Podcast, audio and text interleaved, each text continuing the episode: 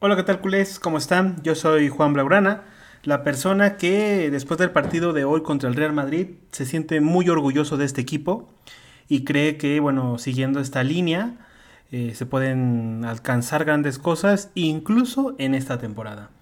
Como bien lo dije, bueno, uh, iba a ser un especial de inicio de año. La verdad es que aparte del podcast tengo un trabajo normal, como todos ustedes.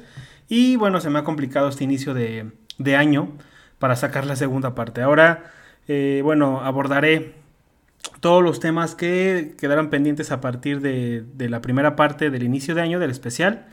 Y bueno, hasta, hasta ahora, hasta el partido contra el Real Madrid. Y a partir de aquí ya vendrán ahora sí eh, los podcasts dos por, por, semana. Y bueno, como programación normal. Sí, nada más fueron estas dos semanas. Y bueno, en este podcast que será largo, abordaré bastantes, bastantes temas para terminar el especial y bueno, ya arrancar eh, de lleno el año. Todo esto y mucho más en este episodio de Smart Culé. ¡Arrancamos!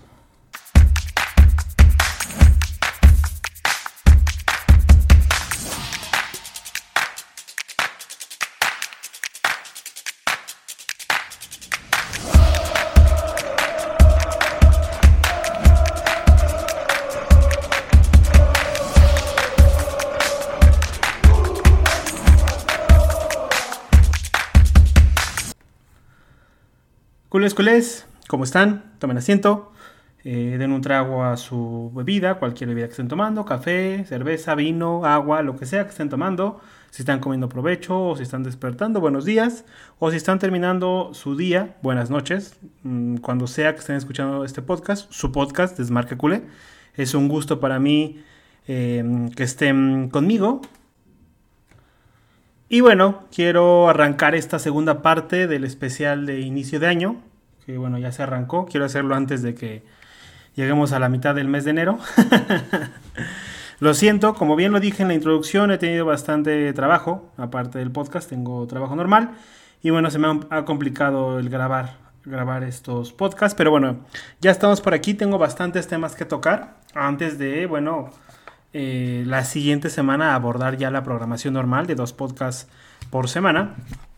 Y bueno, eh, en este especial de, inicio de año, la segunda parte, abordaremos el caso de Umtiti, pero el 2.0, el caso 2.0 de Umtiti, porque bueno, cuando yo hice la primera parte todavía no se sabía nada de que iba a renovar y que gracias a esto, más la sesión de Coutinho, que también hablaremos de ello, del caso de Coutinho, 2.0, todos estos casos que se dieron para que, bueno, se liberara una ficha eh, que se fue a Aston Villa. Eh, también, bueno, la renovación de un Titi que se rebaja el sueldo y con esto se deriva en la inscripción de Ferran.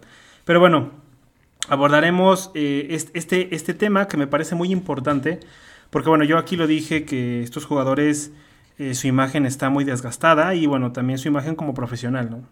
Sobre todo en el caso de, Coutinho, que bueno, no ha hecho absolutamente nada en el Barcelona.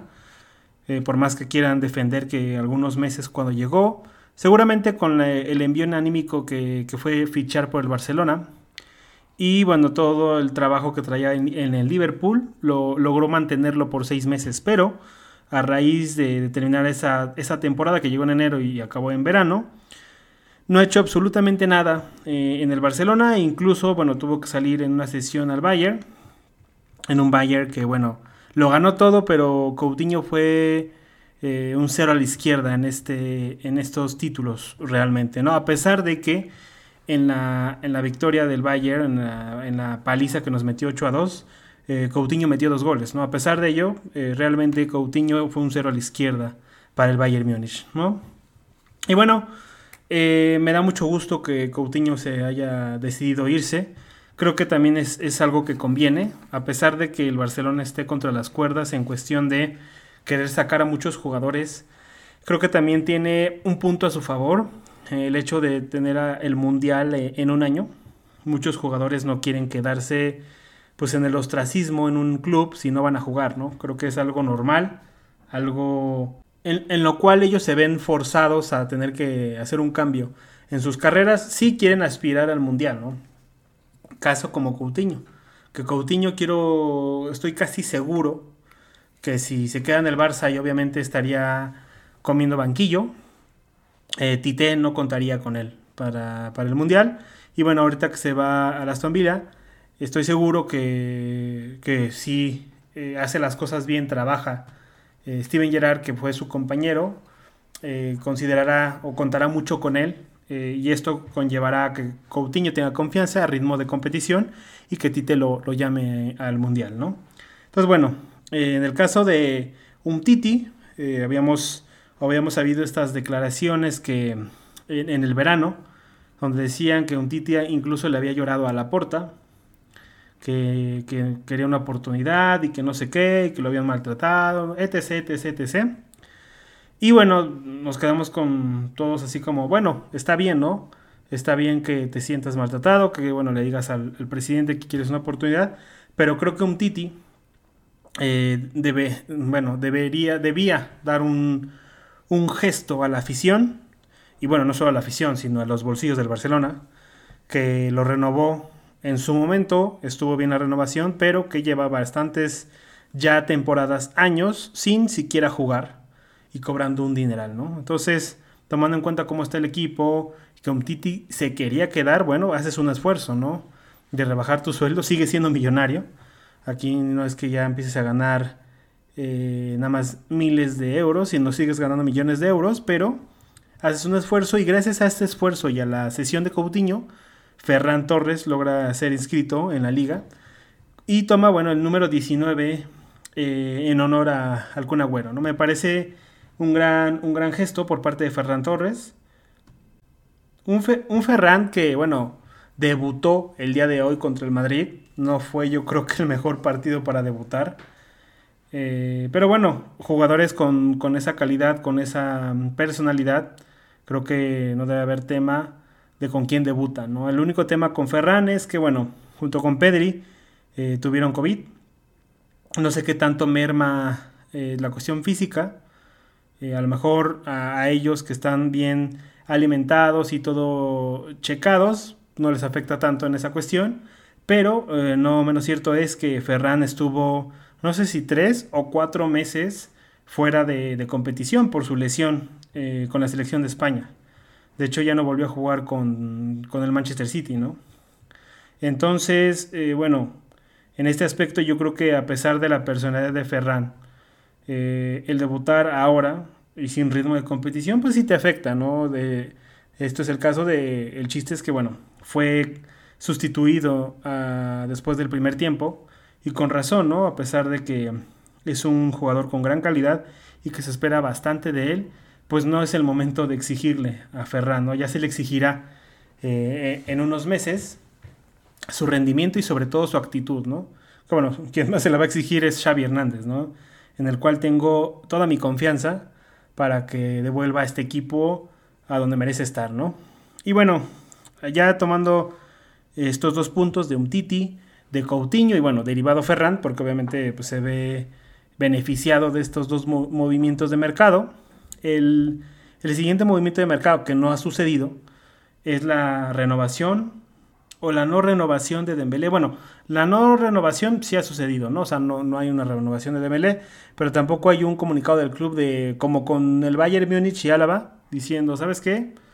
Eh, no se va, se, se, rompen las negociaciones, el Bayern Múnich no va a seguir ofertando con David Álava y se acabó, ¿no?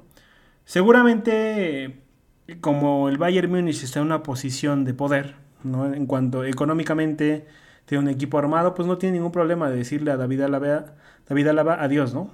Pero en el caso del Barça, como yo lo comenté en, el primer especial, en la primera parte del especial, eh, yo creo que lo que se busca con Dembélé es renovarlo y venderlo eh, en verano.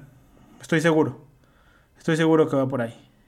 Y bueno, para ello está usando sus cartas la porta, el hecho de querer convencerlo, de decir que es un gran jugador, que puede ser el mejor del mundo por parte de Xavi. Es todo este un, truco para venderlo, porque realmente el jugador, por más eh, calidad que pueda tener, y que yo creo que en, un equipo con otras características puede eh, ser muy bueno, ser un top en su posición, eh, en, el Barcelona no, no, no, no creo que tenga futuro. No creo que tenga futuro porque no tiene una buena toma de decisiones. Y no sabe jugar en, en espacios reducidos. Eh, Dembélé lo que es bueno es a campo abierto, tipo Vinicius. Y bueno, tiene mucha velocidad, tiene mucho desborde, pero el Barcelona sí necesita eso, pero también necesita otras cosas que Dembélé no tiene. Y lo que menos tiene Dembélé es la toma de decisiones. Es la, yo creo que es el jugador con una toma de decisiones eh, más eh, desesperante y asquerosa que yo he visto. Así lo puedo decir. O sea, y a lo mejor el jugador ha llegado donde está y logró eh, que le dieran el contrato que tiene y que lo ficharan como relevo de, de Neymar, gracias a que tiene una gran calidad, ¿no?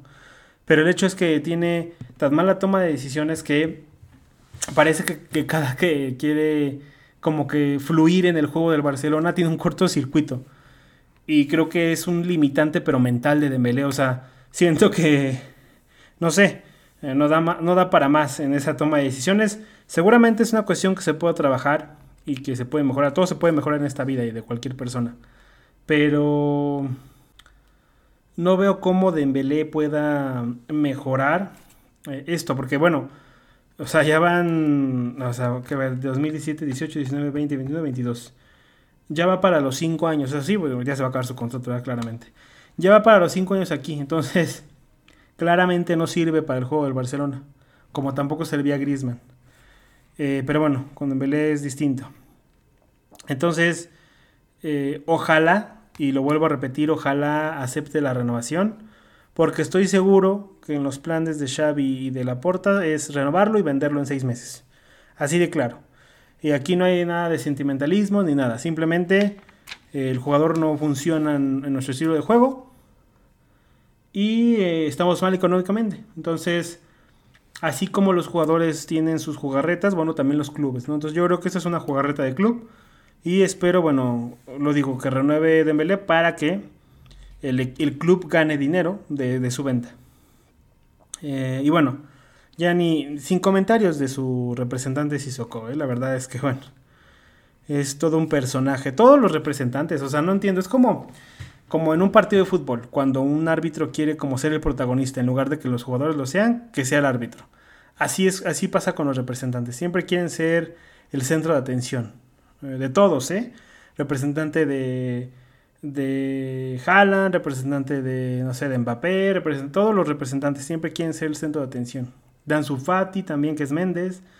Este, ya no me acuerdo ahorita el de el chico este que se fue de, del Barça a Red Bull. Déjenme lo busco.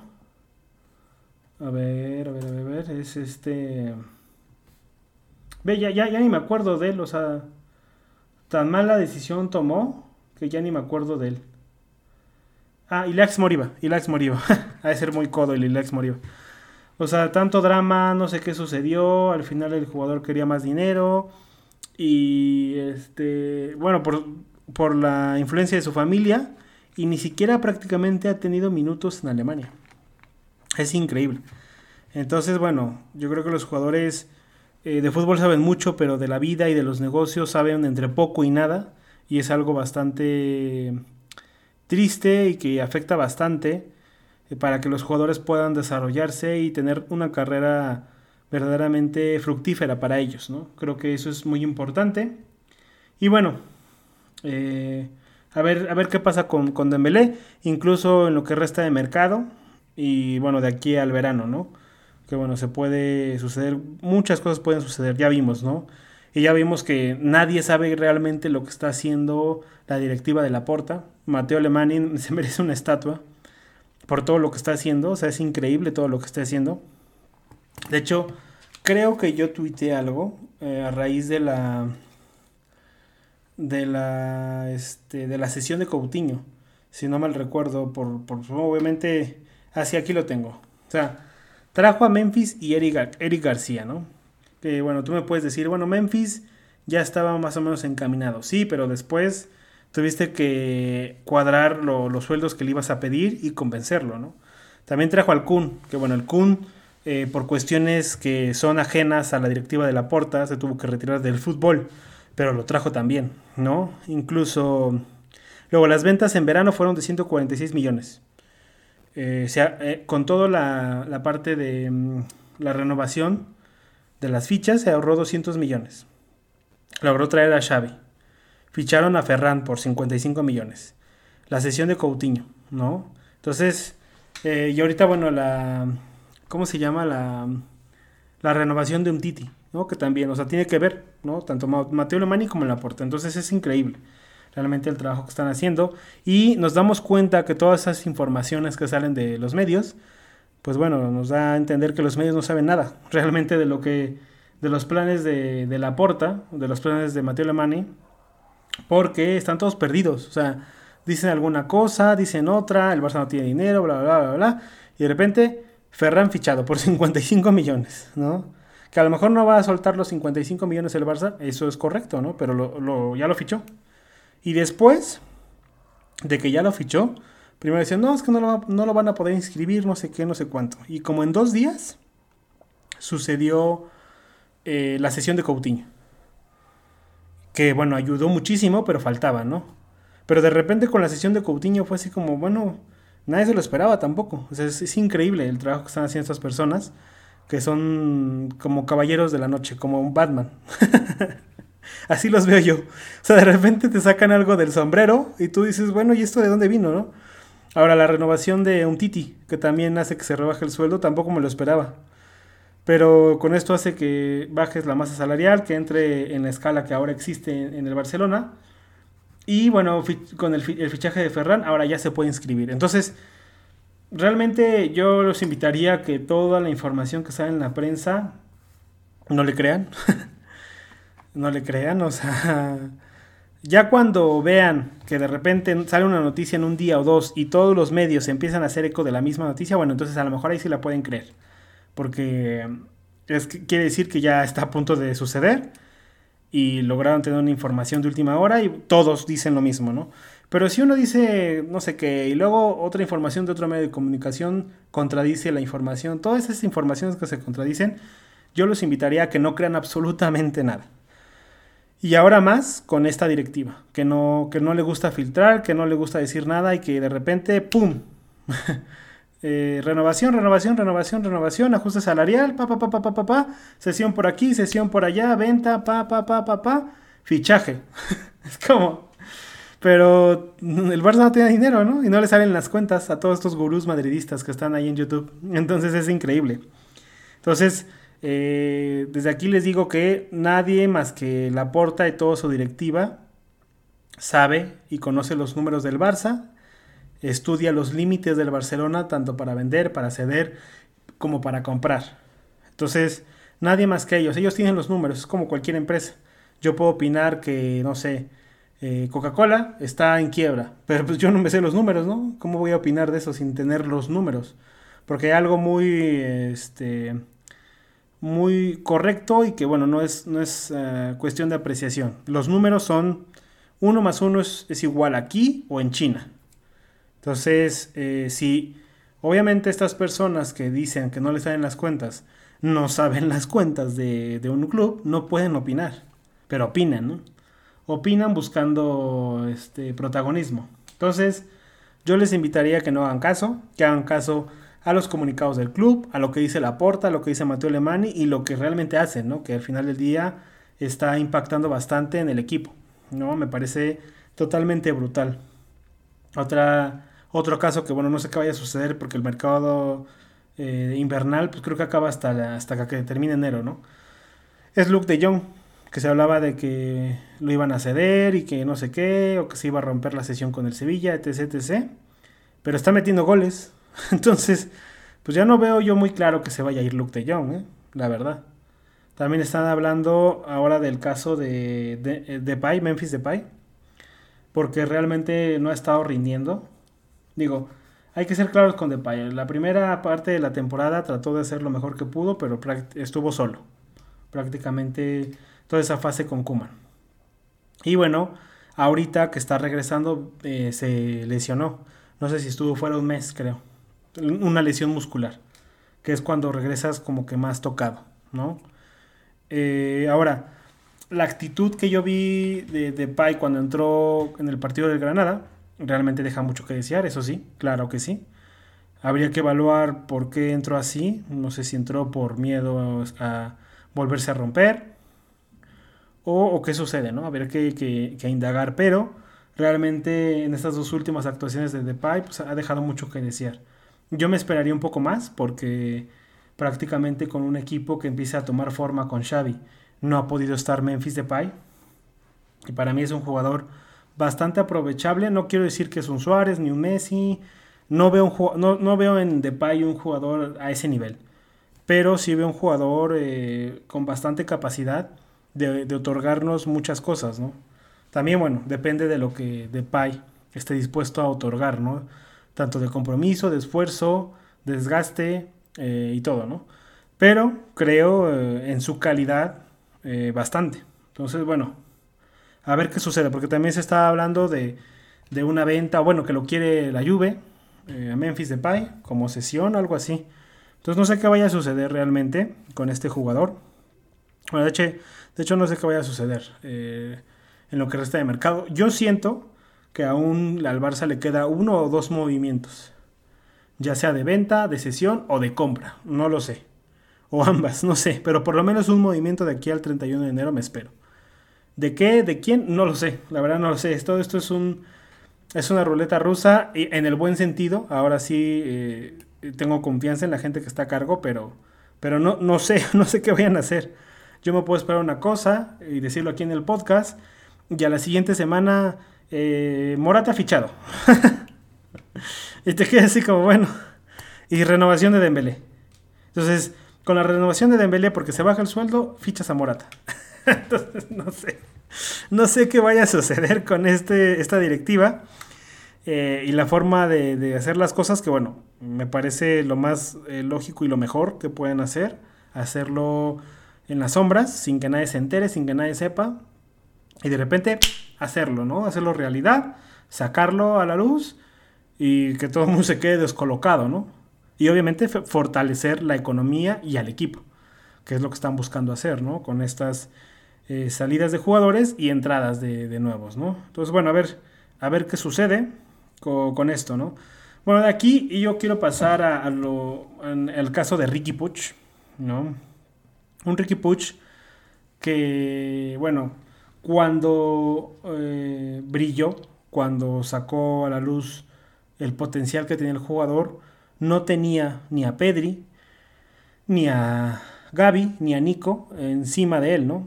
Eh, como para taparlo, ¿no? Creo que esta, este tapón que le puso Valverde y después Kuman le hizo mucho daño al jugador de estos dos años, ¿no? De no poder jugar, de quedarse en el Barça. A ver qué sucede. Eh, yo confío mucho en Xavi. Eh, y bueno, yo sé que para Xavi es complicado, ¿no? Si tienes, o sea, bueno, cuando estuvo Guardiola a lo mejor nada más tenía Busquets, Xavi e Iniesta, ¿no? Y sí, bueno, tenía ya a Yaya Touré y, este, y demás, pero, pero tenía realmente, o sea, de, cantera tenía solo a tres, ¿no? Pero ahorita, y, bueno, y también a jugadores jóvenes, ¿no? Guardiola no tenía tanto. Sí, ahorita Xavi recupera a todos los jugadores y empiezan a tener ritmo eh, ya bien físico, sin lesiones. Pues estamos hablando de Pedri, Frenkie, bueno, vamos a empezar Pedri, Nico y Gaby, que para mí eh, deben de ser los principales pilares para el medio campo. Después está Frankie de Jong, Ricky Puch. Eh, bueno, Busquets no lo voy a mencionar porque Busquets no sé cuánto tiempo le quede de carrera.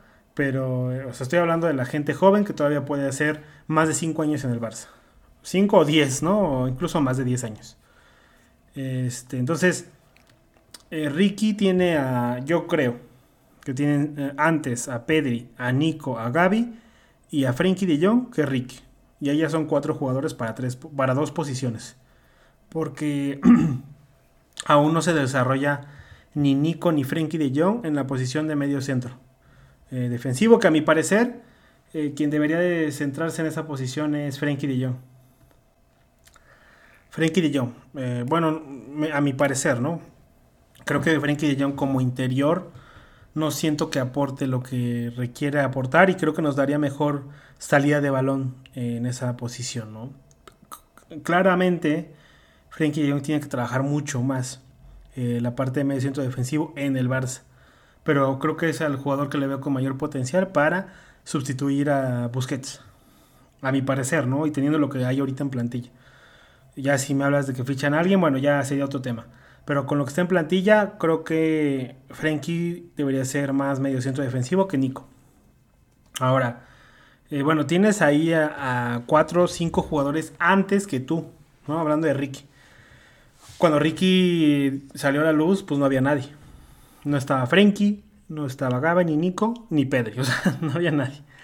Entonces, y estos jugadores, eh, Frenkie de Jong ya, ya llegó como estrella, que había triunfado en el Ajax, y yo espero que lo haga en el Barça, aunque no ha podido, no ha podido hacer el clic y espero lo haga, porque tengo mucho miedo con este jugador, que vaya a pasar lo mismo que con Coutinho.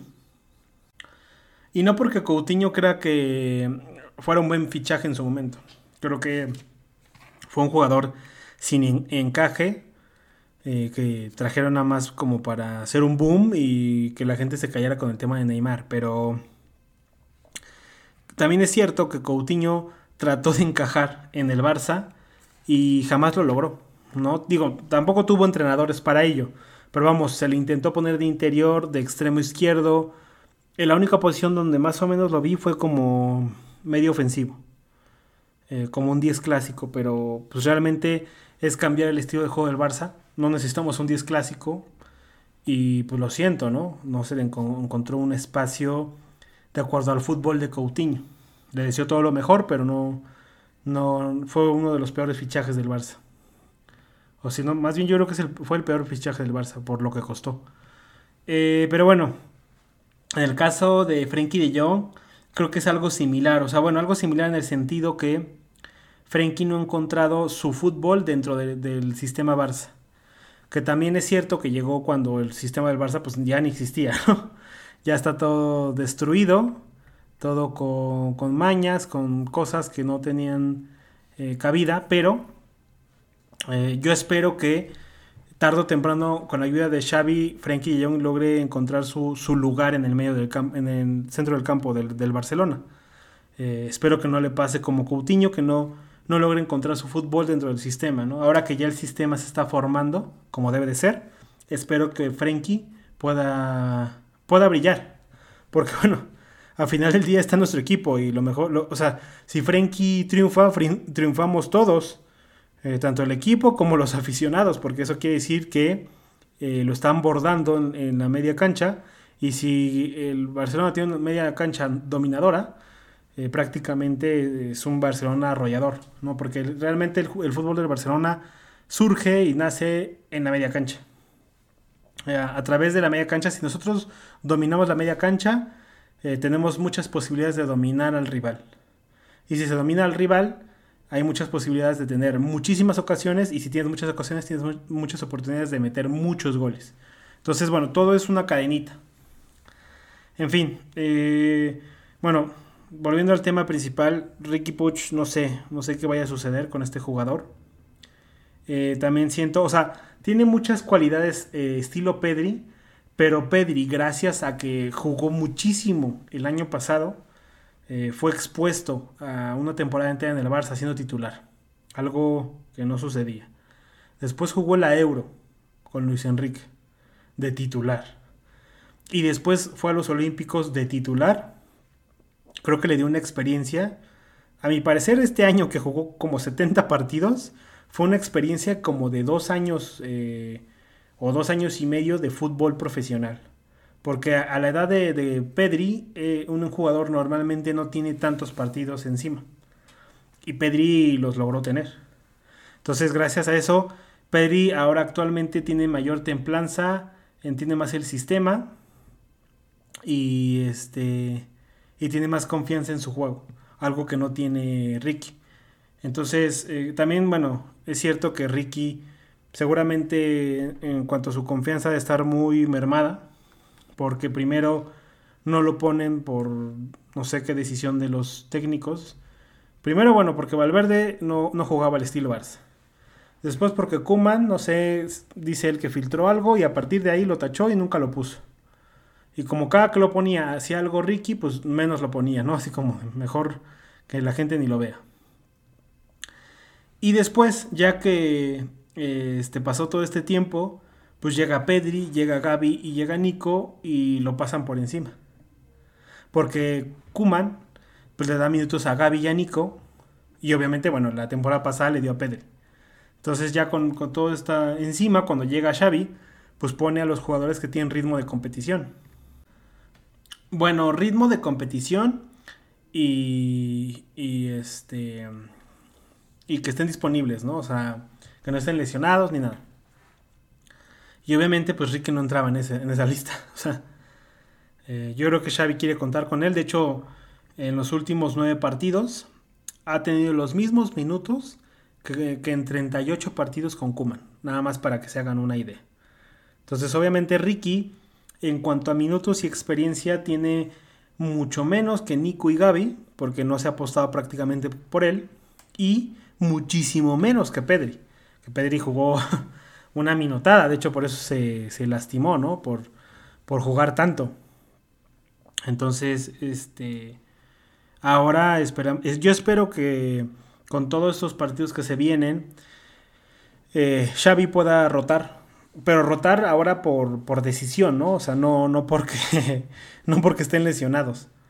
Sino una rotación normal de un equipo de élite y que bueno, que Ricky tenga la, fortaleza mental para poder seguir eh, tratando de recuperar su juego y eh, que pueda este, tener esa como esa hambre de querer todavía triunfar aquí en el Barça, ¿no? Que si no lo logra, tampoco lo voy a culpar, ¿no? Por, por el trato que ha tenido estos últimos dos años y medio. Entonces, bueno, a ver qué pasa con Ricky Puch. Eh, esperemos tenga una oportunidad con Xavi. De hecho, si no la tiene con Xavi, yo creo que no la va a tener. O sea, hablando del Barça, no creo que la tenga ya, o sea, con otro entrenador realmente. Entonces, bueno, a ver qué sucede. Eh, ah, bueno, aparte se me olvidó mencionar con todos estos movimientos que hizo también Collado. Collado se fue al Granada. Eh, un Collado que Xavi dijo que, bueno, qué lástima que no se ha podido inscribir a Collado y seguramente es una sesión de seis meses y volverá Collado. Volverá. Espero tenga muchos minutos en el Granada y vuelva, porque es un jugador que no se puede ir. O sea, es un jugador que no se puede ir. Capitán del B, eh, todo lo que puede aportar como de interior, como comodín. Yo, yo lo veo Collado como un comodín. Como de interior y como de extremo. Entonces es, brutal. O sea, estos jugadores que son comodines eh, son increíbles para los directores técnicos. ¿no? Entonces, van a ver qué, a ver qué pasa en su momento, por ejemplo, eh, no estoy diciendo que sea del mismo nivel, pero Iniesta, cuando llegó Pep, lo utilizaba de extremo y lo fue convirtiendo a interior. Eh, algo también parecido como con Pedri. Este, bueno, Luis Enrique con Sergi Roberto, ¿no? Que lo utilizó como bueno, ya ni me acuerdo en cuántas posiciones fueron. Los utilizó en lateral izquierdo, lateral derecho, en la media cancha, que creo que es su, eh, donde peor fútbol hace. También lo utilizó de falso extremo. O sea, es increíble, es increíble. Esos jugadores que eh, normalmente sacan un apuro, ¿no? Y seguramente mm, Collado tenga una posición definida o en la cual se sienta más cómodo. Pero de momento, si puedes utilizarlo de varias posiciones, bueno, es un jugador increíble. Entonces, ojalá, ojalá regrese eh, en seis meses, en verano, y, y que seguramente Xavi contará mucho con él. Ah, bueno, y llega Collado, bueno, es otro jugador que pueda tener encima a Ricky dependiendo de lo que suceda en estos seis meses. Pero bueno, a ver, a ver qué pasa, ¿no? Después, bueno, se sigue hablando de, Morata. No, yo la verdad es que, bueno, no sé. Es que ya no, ya no quiero ni, ni decir fervientemente que no va a llegar un jugador o que no va a salir un jugador porque yo digo eso y lo mismo que dije, ¿no? A la siguiente semana, ¡pum! Eh, renovación de Melé, ¡pum! No sé qué, fichamos a Morata. Entonces, yo ya, la verdad es que ya no sé qué va a pasar, eh, pero estoy muy confiado, tanto en la parte técnica como en la directiva, ¿no? La verdad es que estoy muy, muy tranquilo. Eh, después de esto, y antes de pasar a los partidos, que no he hablado, quiero hablar de Luis Canut, ¿no? Que sacó una información ahí. Este personaje de verdad, según esto, por este periodista se fichó a, a Kuman por este personaje se fichó al, al asqueroso entrenador Kuman, así lo voy a decir. Fue, fue y será una gran leyenda como jugador, pero como entrenador es una porquería como entrenador, no ha hecho absolutamente nada y solamente nos llevó más a la, al hoyo, ¿no? Eh, y bueno, es el gran amiguito de Kuman, que lo defiende de aquí para allá. Y ahora sacó una información en una televisora de, de Barcelona, de Cataluña, en la cual decía que, bueno, los jugadores que más cobraban, Alba, Piqué, de veintitantos millones de, euros y que no sé qué, y, y, así, ¿no? O sea, y bueno, salió el club eh, con un comunicado desmintiendo esta información, eh, diciendo que era lamentable que saliera esta información, bla, bla, bla, bla, y que la información de los contratos es confidencial, ¿no? Y después salió el próximo presidente del Barça en unos, yo creo que unos 10 años, 5, 10, no, unos 10 años. Gerard Piqué, sacando a la luz eh, su depósito, bueno, o su nómina más bien, de, de septiembre, bueno, del, del, primer semestre de la temporada, donde se ve que cobra 2 millones y medio. y bueno, Luis Canut queda totalmente retratado. Y es una vez más para que vean que toda esta prensa no sabe absolutamente nada. Y bueno, solo inventa cosas. Y hay prensa peor, ¿no? Que no, no solo no sabe nada, sino que dice saber e inventa una barbaridad para generar este clima de crispación, de, de miedo, de discordia, de enojo, que bueno, ahorita que el club se está intentando levantar, pues es bastante, afecta bastante, ¿no? Entonces hay que ser bastante, hay que ser eh, muy, muy listos eh, en qué información consumimos, qué creemos, y hasta que no veamos eh, realmente comunicados del club, yo creo que es lo más viable y certero para, para informarnos, ¿no? Pero bueno, pasando a este tema tan, tan sucio por parte del, periodismo de España, quiero tocar ahora sí eh, la parte de, los partidos. Eh, son tres partidos. Los primeros dos que voy a hablar será muy rápido, muy breve, porque ya pasaron, fue la semana pasada. El primero es el Barcelona contra el Linares, un partido en el cual se perdió mucho tiempo, realmente, así lo voy a decir y hasta que el Barcelona se sintió como presionado con el, em, con el, con el 1-0, fue que intentó buscar los goles, ¿no? Y bueno, siempre jugar en, estos campos de, los equipos de la segunda división son muy complicados, son equipos, son este, campos a veces eh, que no están bien cuidados, no, muchos jugadores a lo mejor no se lo toman tan en serio, eh, y entre esta falta de actitud de intensidad, un campo que no está a la altura y que el rival tiene toda la ilusión de ganarte, pues se hacen unos partidos muy complicados y es cuando vemos a equipos de primera división con equipos eh, estelares perder, ¿no? Le ha pasado mucho, muchas veces, de hecho, al Real Madrid. En esta ocasión no sucedió, pero le ha pasado muchas veces al Real Madrid, ¿no? Y a otros equipos, ¿no? Le ha sucedido absolutamente lo mismo. Eh, o incluso eh, no va con su cuadro titular y por como dice, bueno, es contra el B, eh, hay que eh, controlar o, medir las fuerzas, porque se viene la liga, porque estamos en una competición europea en febrero, pues bueno, vamos a rotar. Y gracias a esta rotación, pues quedas fuera. Entonces, son partidos complicados. Y contra Linares creo que el Barcelona hizo lo que tenía que hacer.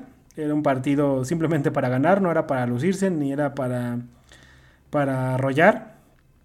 Y bueno, no porque no quiera que el Barça arrolle a Linares, yo quiero que el Barça arrolle a cualquier equipo, que le meta una paliza a todos. Pero actualmente el equipo no está en ese nivel y está muy limitado. De hecho, a Linares llegó con, eh, si no me recuerdo, eh, no me acuerdo si eran 15 bajas. Una cosa así, totalmente desproporcionado. Eh, todavía llegó muy mal de bajas. Después al Mallorca digo, al, Granada, llegó con, más, ya recuperando jugadores. Y este partido sí, para que vean, pasándome ya, dejando el Linares por un lado, el Barcelona contra el Granada, me, enojó mucho este partido. Eh, porque yo vi que se desperdició igual muchos, muchos minutos. Quiero pensar que fueron dos motivos. Uno, la limitación que existe en cuanto a jugadores. Bueno, de hecho, tres motivos. Uno es la limitación de jugadores. Dos es que muchos jugadores eh, no tienen la capacidad todavía de ser titulares, no, no quiero insultar a ningún jugador, pero no la tienen, ¿no? Esa personalidad. Eh, y tres, eh, bueno, en esta tres quiero decir que muchos jugadores se reservaron para jugar contra el Madrid el día de hoy. Y bueno, me parece un error. Creo que el partido más importante era el Granada más que el Real Madrid. Así lo de, de sincero y claro lo digo. Porque es más importante estar dentro de los cuatro primeros que, que ganar esta Supercopa de España, la verdad.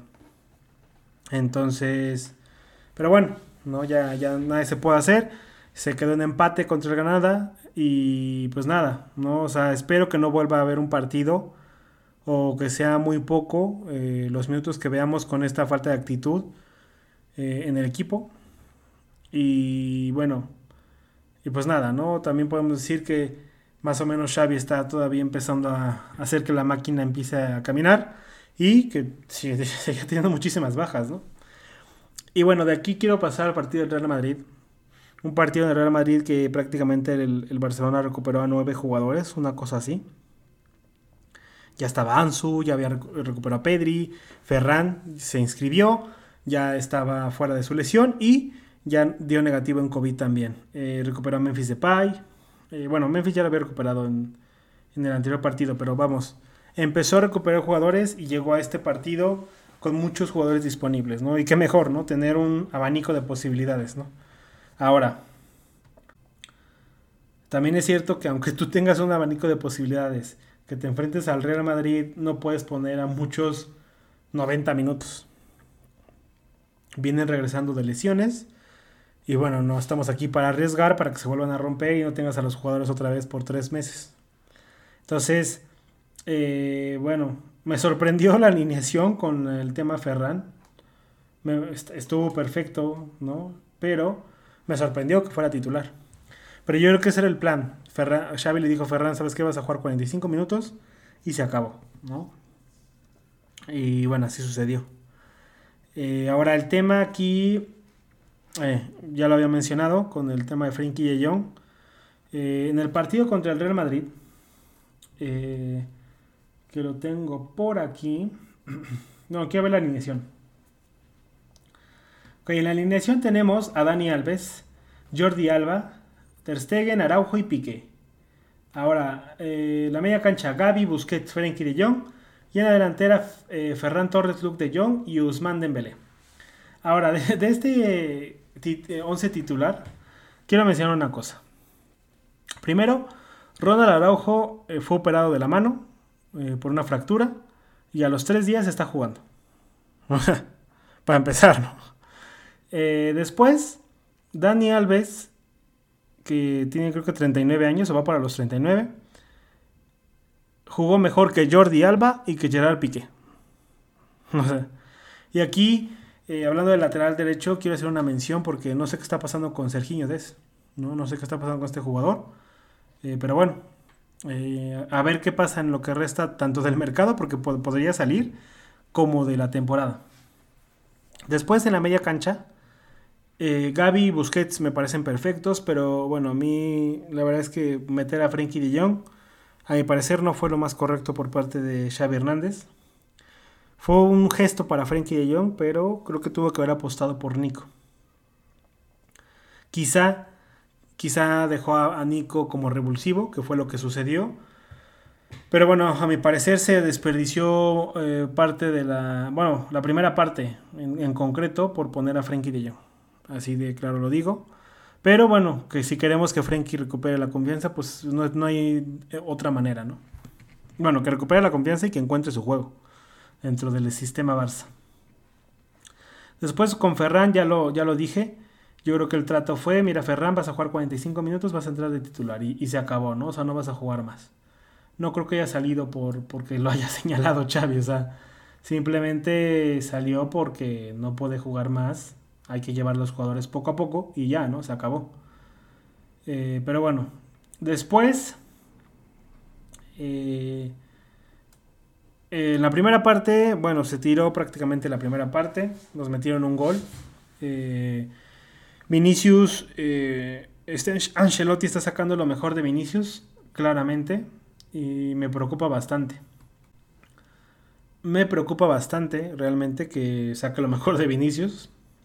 Bueno, me preocupa y no, porque se le pueden complicar fichajes, ¿no? También, si tiene ahí a Vinicius y que pueda llegar Mbappé y entonces eclipsa a Vinicius o etc, etc, ¿no?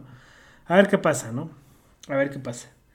Pero bueno, Vinicius es muy rápido y bueno, obviamente con el sistema del Real Madrid de contragolpe, Vinicius tiene mucho espacio, cosa que Dembélé no tiene.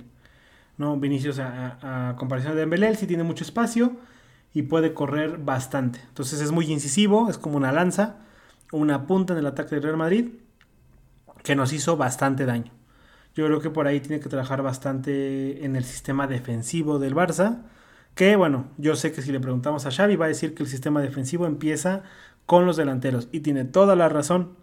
De hecho, de los tres goles, dos vienen por pérdida de los, de los atacantes. sí, sí somos eh, bastante claros. Entonces es una asignatura bastante pendiente por parte de Xavi y yo creo que es muy difícil trabajarla. Eh, espero con el pasar de los días y que ahora quedamos eliminados y tenemos una semana de trabajo entero para el siguiente partido. Espero eh, pues el, Barcelona pueda pues trabajar, ¿no? Eh, trabajar bastante en este sistema defensivo y ahora sí, bueno, con los jugadores disponibles y bueno, se vienen bastantes cosas, ¿no? De hecho creo que lo mejor fue quedar eliminado, eh, siendo así totalmente sinceros, ¿no? O sea, jugar la, final no nos beneficiaba en nada.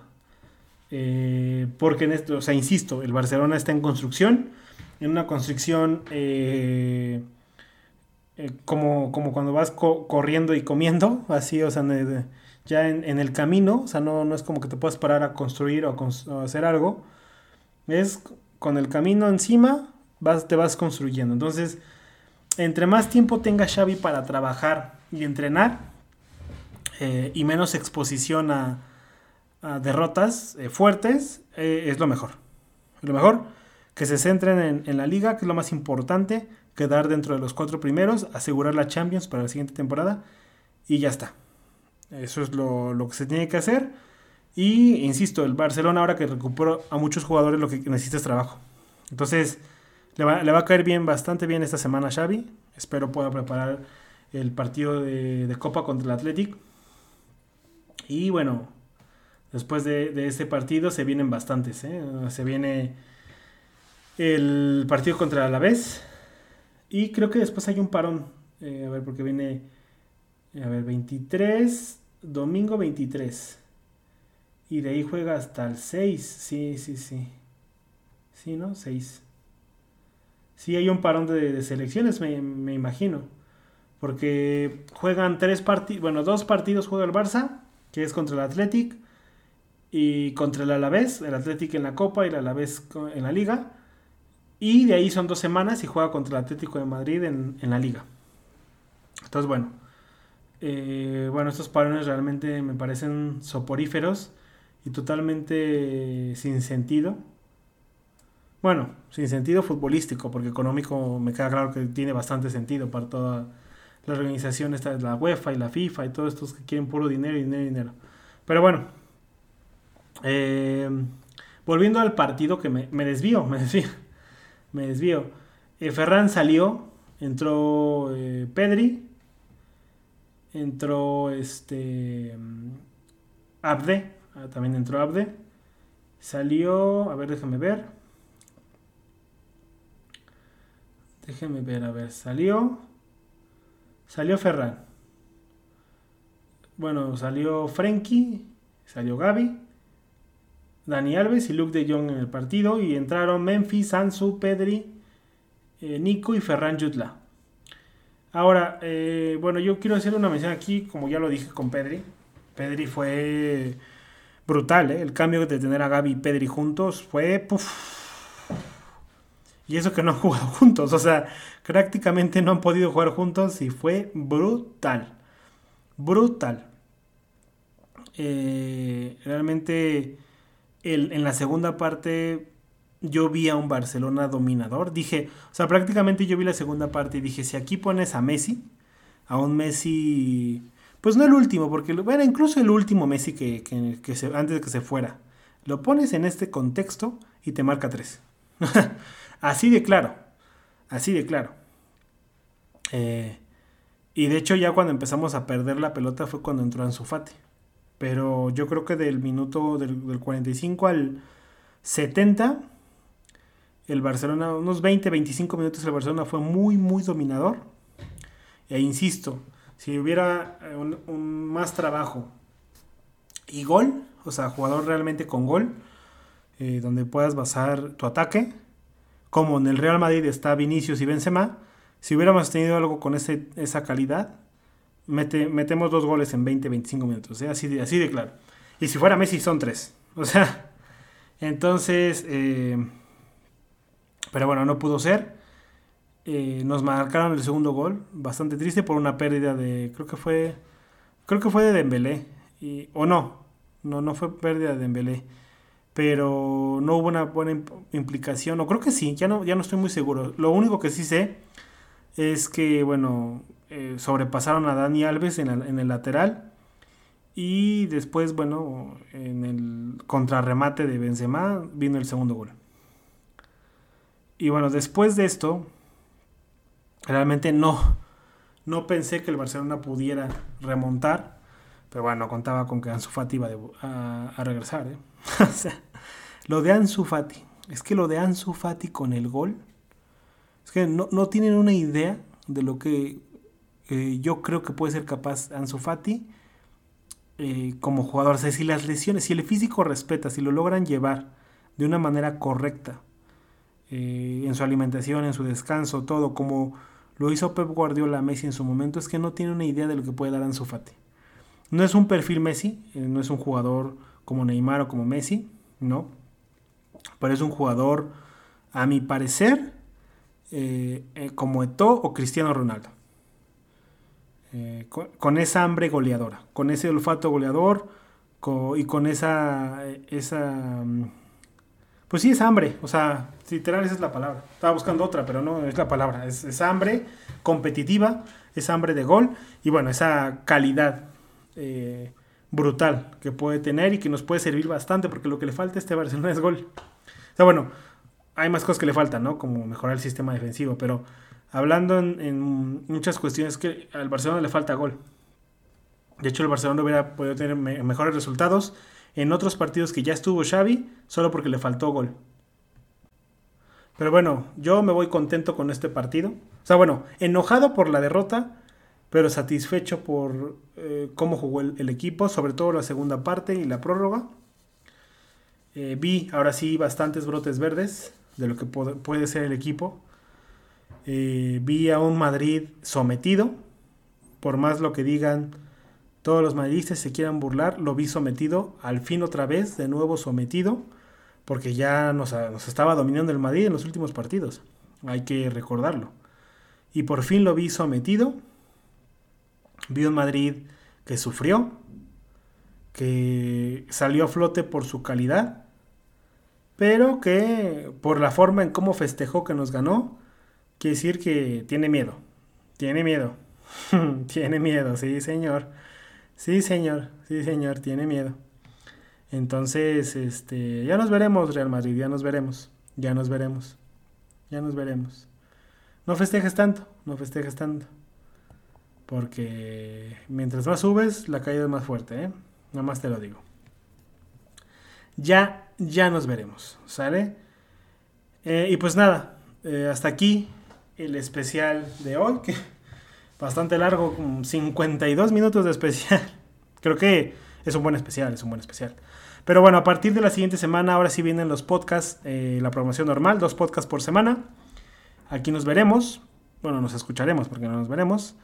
Aunque bueno, mi, plan es sacarlo también a través de YouTube. Entonces quizás sí nos veamos. Eh, pero bueno, de momento sale, llega la programación de nuevo, como siempre, normal. A partir de la siguiente semana. Eh, con eh, dos podcasts por semana y espero les haya gustado estos, este segundo especial, segunda parte de especial de inicio de año, que bueno, ya, ya no les puedo decir feliz año, ya se los dije en el anterior, la primera parte, pero bueno, les, les regalé eh, una segunda parte igual de larga, tocando muchos puntos, mucha opinión mía, mucho análisis también mío, a lo mejor análisis corto, pero es mío, al final de cuentas. Y pues nada, les mando un fuerte abrazo, siéntanse muy orgullosos de este equipo. lo que se vio hoy es solo el inicio. Tengan fe en la porta, en Xavi y en todos estos jugadores. Sobre todo en Ansu Hasta luego.